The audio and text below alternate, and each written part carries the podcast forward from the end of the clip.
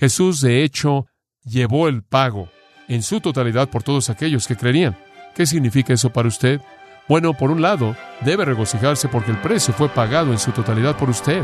Usted no tiene que activarlo. Usted es un trofeo de la gracia divina de Dios.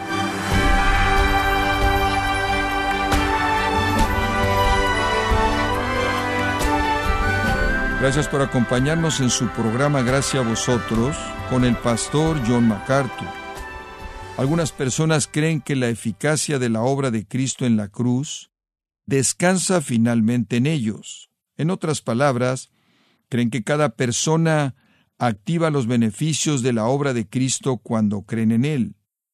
Pero ¿requiere la obra de Cristo ser activada o fue una obra consumada con un propósito específico, la salvación de los elegidos de Dios? Hoy, John MacArthur nos enseña que la obra de Cristo no es algo potencial, sino una obra divina, soberana y específica.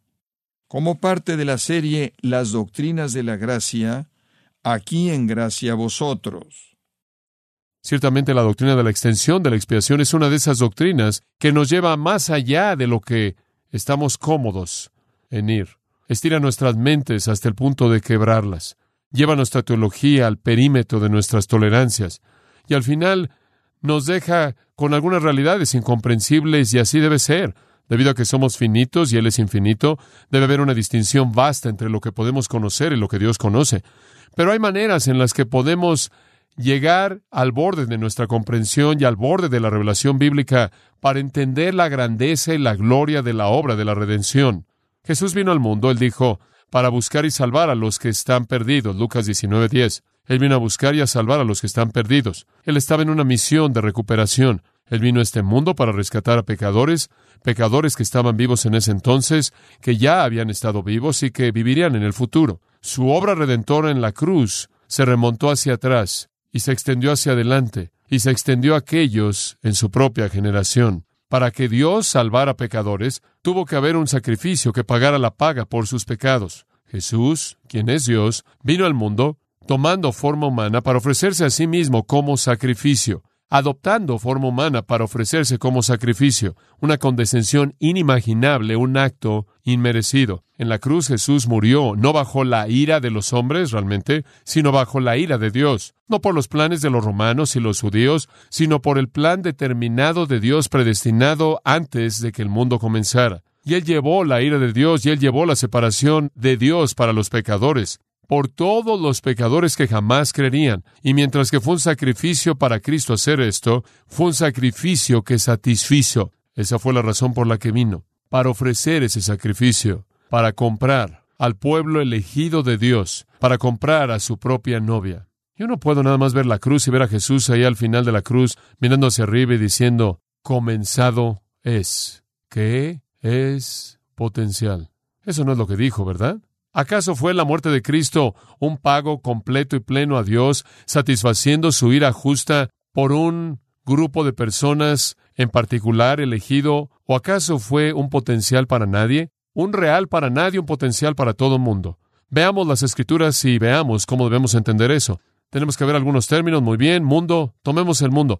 Todo el mundo viene y dice, espera un momento, espera un momento. ¿Qué hay acerca del mundo? ¿Qué hay acerca del mundo? Permítame ayudarle con esto. Muy bien. En Juan capítulo 3, versículo 16, de tal manera amó Dios al mundo. ¿Qué significa eso? La humanidad, que dio a su Hijo unigénito para que todo aquel que en él cree no perezca, sino que tenga vida eterna. Porque Dios no envió al Hijo al mundo para juzgar al mundo, sino para que el mundo fuera salvo por él. Inmediatamente usted sabe que el mundo debe ser aclarado.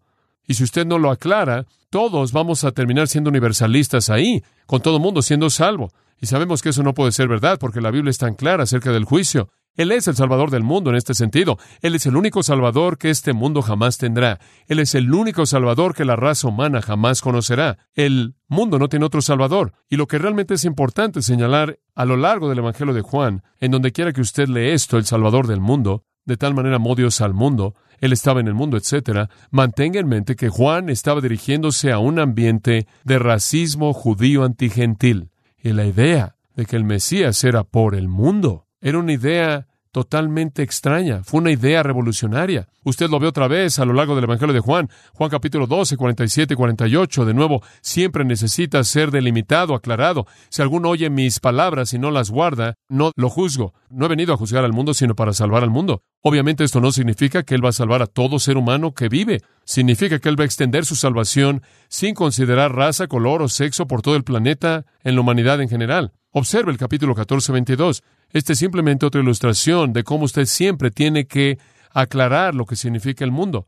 Judas en Juan 14, 22, Judas, no el Iscariote, le dijo, Señor, ¿qué entonces ha pasado que te vas a revelarte a ti mismo, a nosotros y no al mundo? ¿Qué cree usted que Judas quiso decir con eso? ¿Qué es lo que él quiso decir con que te vas a revelar a ti mismo, a nosotros y no al mundo? Él ciertamente no quiso decir todo ser humano que vivía en el planeta. El mundo en el sentido más amplio, la esfera más amplia de la humanidad, afuera de este grupo estrecho. El público en general significa ahí. Y Jesús inclusive entendió sus propias limitaciones en la palabra mundo. Observe Juan 17, muy importante.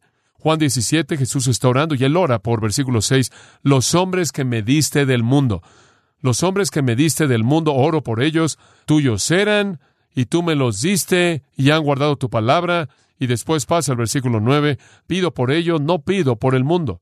Y ahí usted tiene a Jesús no intercediendo por el mundo, sino por los hombres que Dios le dio del mundo. De nuevo, usted tiene que aclarar. Y Jesús mismo ahí hace esa aclaración.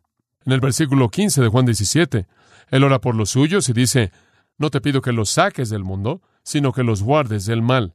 Y ahí Él entiende el mundo como este sistema humano con todo su pecado. En el versículo 16 Él dice, no son del mundo. Versículo 18, Tú me enviaste al mundo, y yo los envío al mundo, pero no oro por el mundo, yo solo oro por aquellos que tú me has dado del mundo. Jesús inclusive supo cuáles eran las definiciones del uso de la palabra mundo, simplemente general, más allá de Israel, trascendiendo todas las razas y lenguajes. La palabra siempre es aclarada, definida. Nunca hay una ocasión en la que podemos decir de manera dogmática que significa todo ser humano que jamás vivió.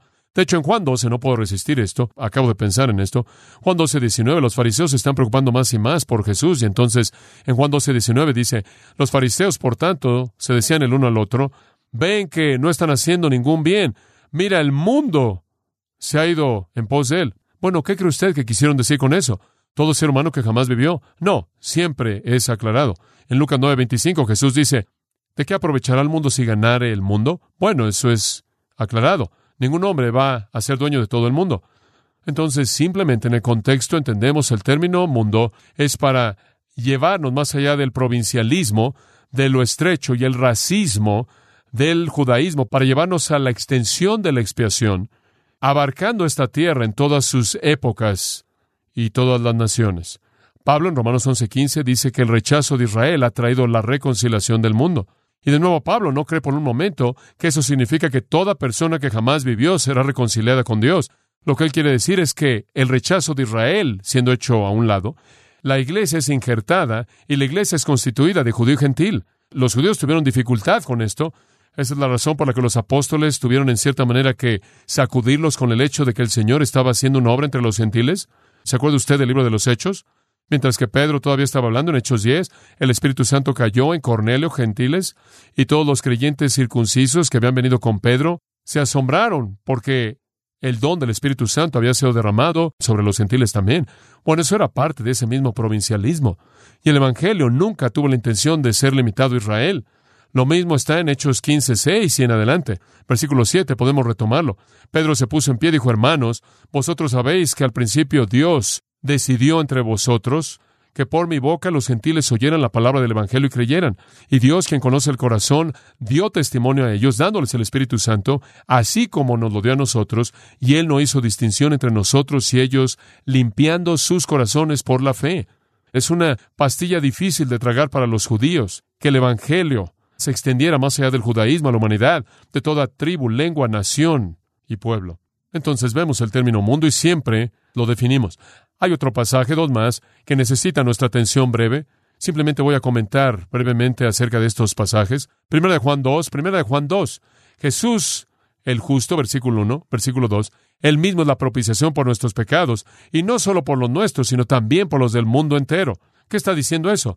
Que Él es la propiciación no solo por nuestros pecados, de nuevo, esto es muy judío en su contexto, sino por el mundo entero. Él está haciendo el mismo punto que Juan hizo una y otra vez, el mismo punto que presentaron en el libro de los Hechos, el mismo punto que Pablo presenta en Romanos 11, que el Evangelio no está limitado a los judíos.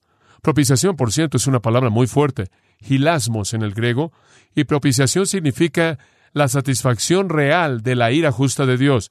No es un potencial, es una palabra real. Podrá ser traducida aplacada o satisfecha. Él mismo es la satisfacción.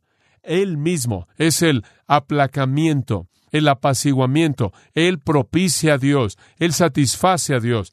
Él aplaca la ira de Dios por nuestros pecados.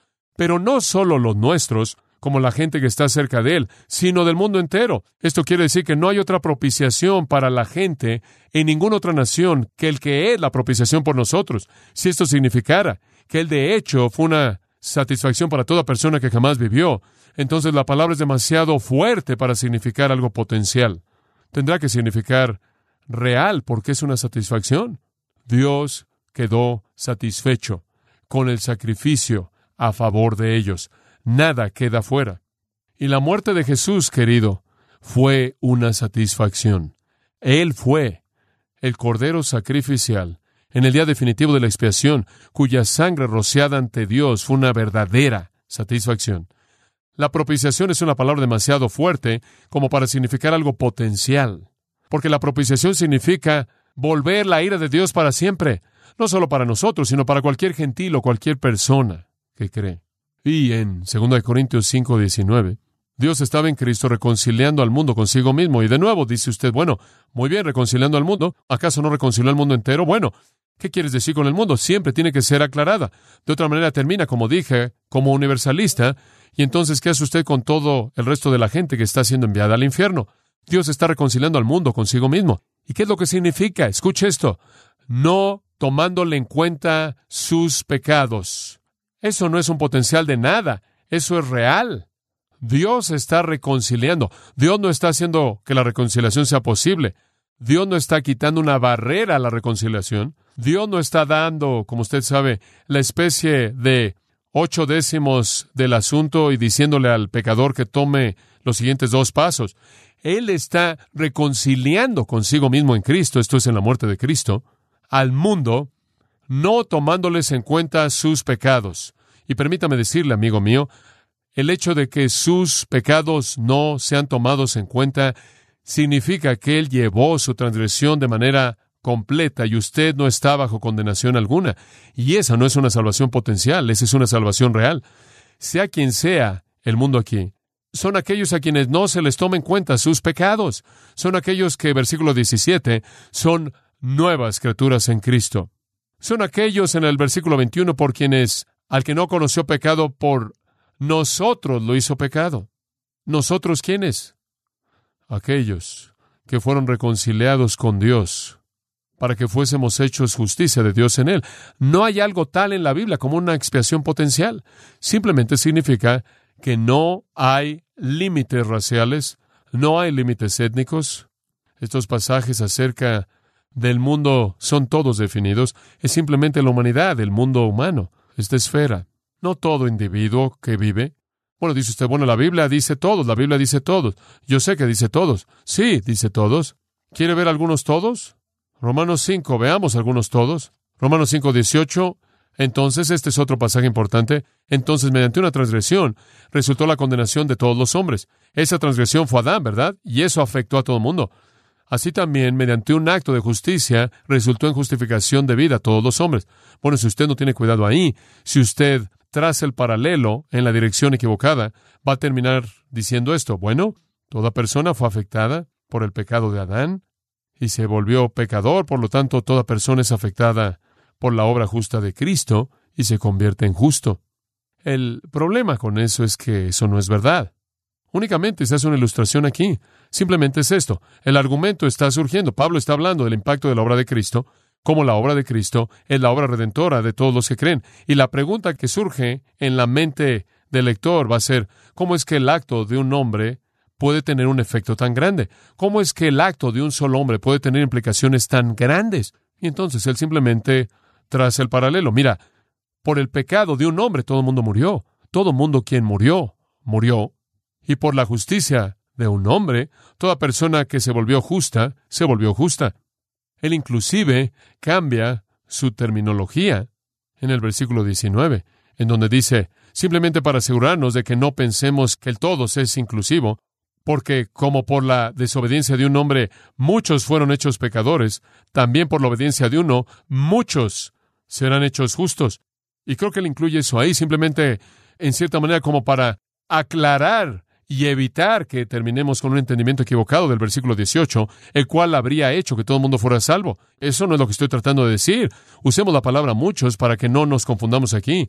Únicamente estamos tratando de ilustrar el punto de que la obra de un hombre, la obra de un hombre afecta a todos los que proceden de ese hombre, de tal manera que es todo solo en el sentido apropiado.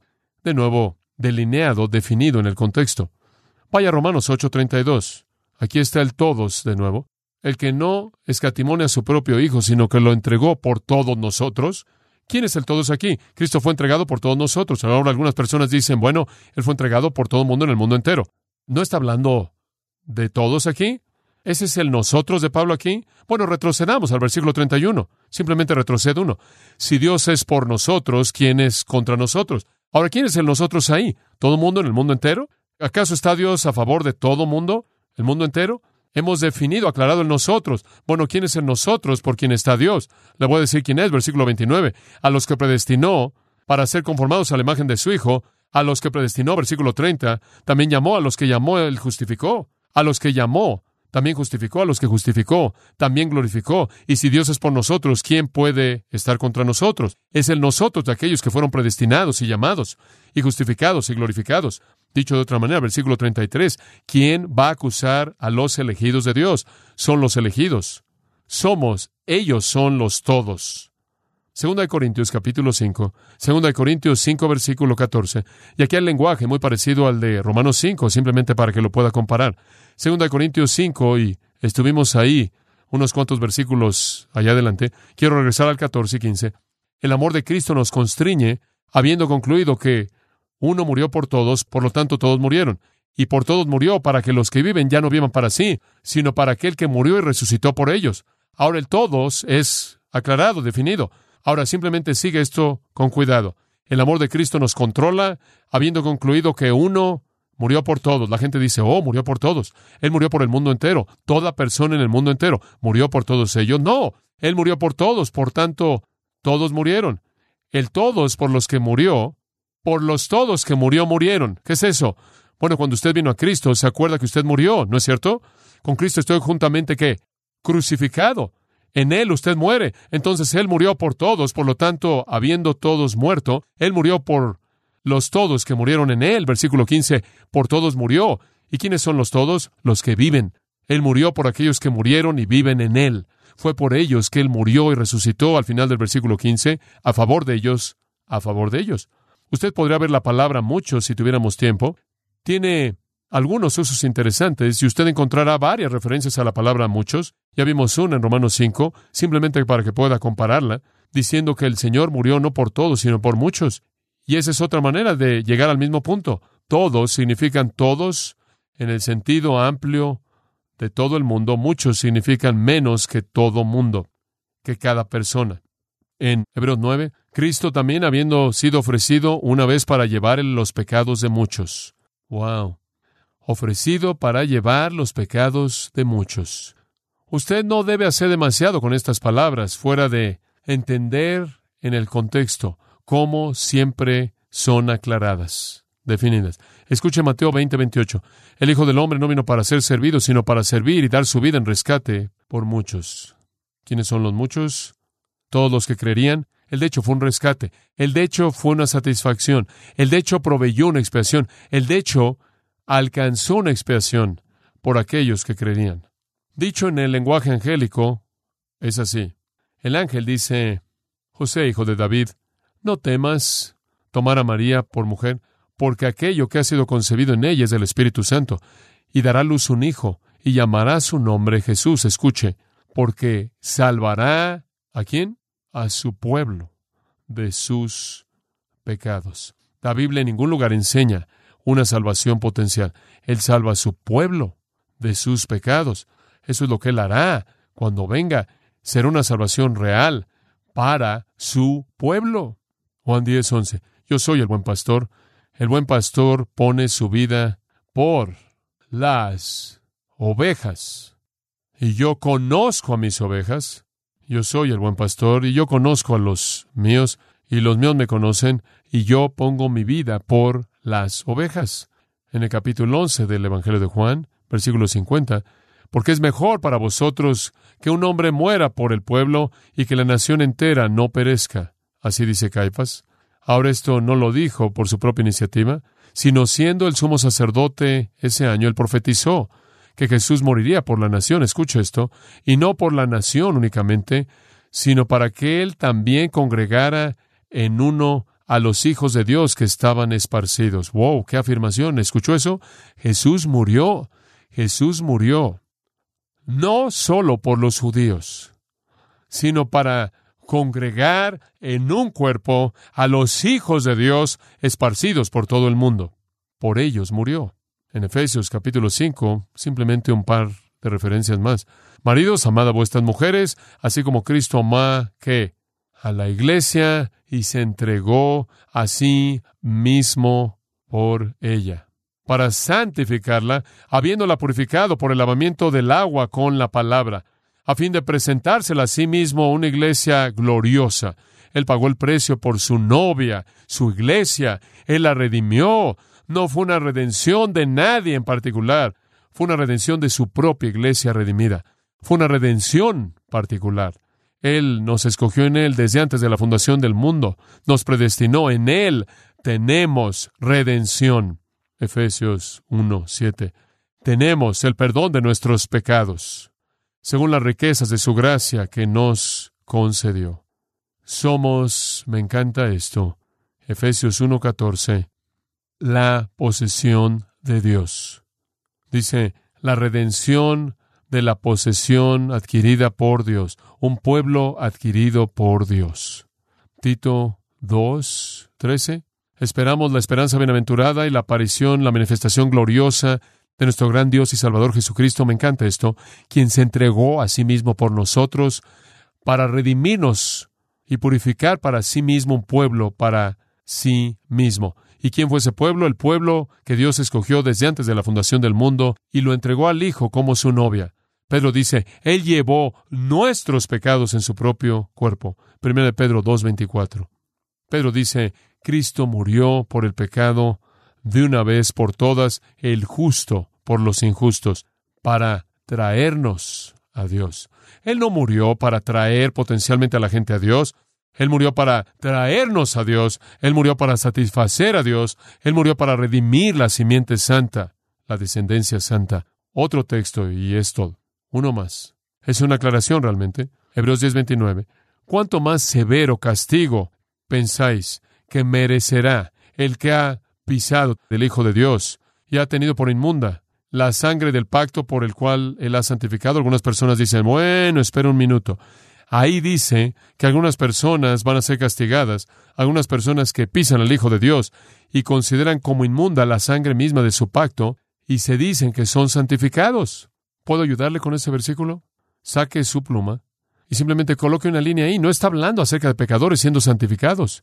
Está hablando de Cristo, mediante la cual Él, no ellos, Él fue santificado hágalo una E mayúscula, pisando el Hijo de Dios y teniendo por inmunda la sangre del pacto mediante la cual Él ha sido apartado como el sacrificio del pacto. Bueno, alguien podría incluir un versículo como 2 de Pedro 2.1 y decir, bueno, espera un momento, dice que esas personas fueron apóstatas que negaron al amo que los compró. Claro, hay sarcasmo ahí. Desean ser creyentes verdaderos, desean ser maestros verdaderos, infiltraron a la iglesia como falsos maestros y Pedro dice, saben, ahora han negado al amo que los compró. Saben que el amo no pagó el precio por herejes condenados. Entonces, ¿cómo resumimos esto? La muerte de Cristo fue una satisfacción de justicia divina, real, verdadera. De hecho, fue un pago verdadero y una expiación verdadera de manera completa, real, no potencial, pagada a Dios por Cristo a favor de todos aquellos que creerían porque fueron elegidos y redimidos por el poder de Dios. La muerte de Cristo fue entonces definida, particular, específica y real a favor del pueblo elegido de Dios, limitada en su extensión por los propósitos soberanos de Dios, pero ilimitada en su efecto para todos aquellos por quienes fue una realidad o será una realidad en cada vida individual. Es la obra de Dios, es la obra de Cristo, lo que logró la redención, no para hacer la redención posible entonces para que sea lograda finalmente por el pecador. Cristo procuró la salvación por todos aquellos a quienes Dios llamaría y justificaría. Los pecadores no limitan la expiación, Dios la limita. Jesús, de hecho, llevó el pago en su totalidad por todos aquellos que creerían. ¿Qué significa eso para usted? Bueno, por un lado, debe regocijarse porque el precio fue pagado en su totalidad por usted. Usted no tiene que activarlo. Usted es un trofeo de la gracia divina de Dios.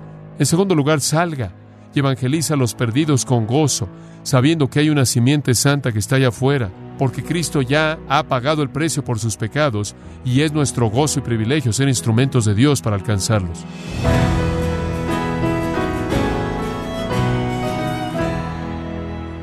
Ha sido John MacArthur enseñándonos los beneficios específicos de la expiación de Cristo con la serie Las Doctrinas de la Gracia, y estamos celebrando 50 años de estar desatando la verdad de Dios un versículo a la vez, con John MacArthur, en gracia a vosotros. Y quiero recordarle, estimado oyente, que tenemos a su disposición el libro Teología Sistemática, escrito por John MacArthur, donde puede profundizar su comprensión de las doctrinas de la gracia, usted puede adquirirlo en nuestra página en gracia.org o en su librería cristiana más cercana. Y también me permito recordarle que puede descargar todos los sermones de esta serie Las Doctrinas de la Gracia, así como todos aquellos que he escuchado en días, semanas o meses anteriores, en gracia.org. Si tiene alguna pregunta o desea conocer más de nuestro ministerio, como son todos los libros del pastor John MacArthur en español, o los sermones en CD, que también usted puede adquirir, escríbanos y por favor mencione la estación de radio por medio de la cual usted nos escucha en gracia a vosotros. Es importante conocer no solo el país y ciudad de donde usted nos escucha, sino también la radio. Para quienes contactan nuestro ministerio por primera vez, pueden solicitar una copia del mensaje de promoción sin costo alguno, un mensaje por oyente únicamente.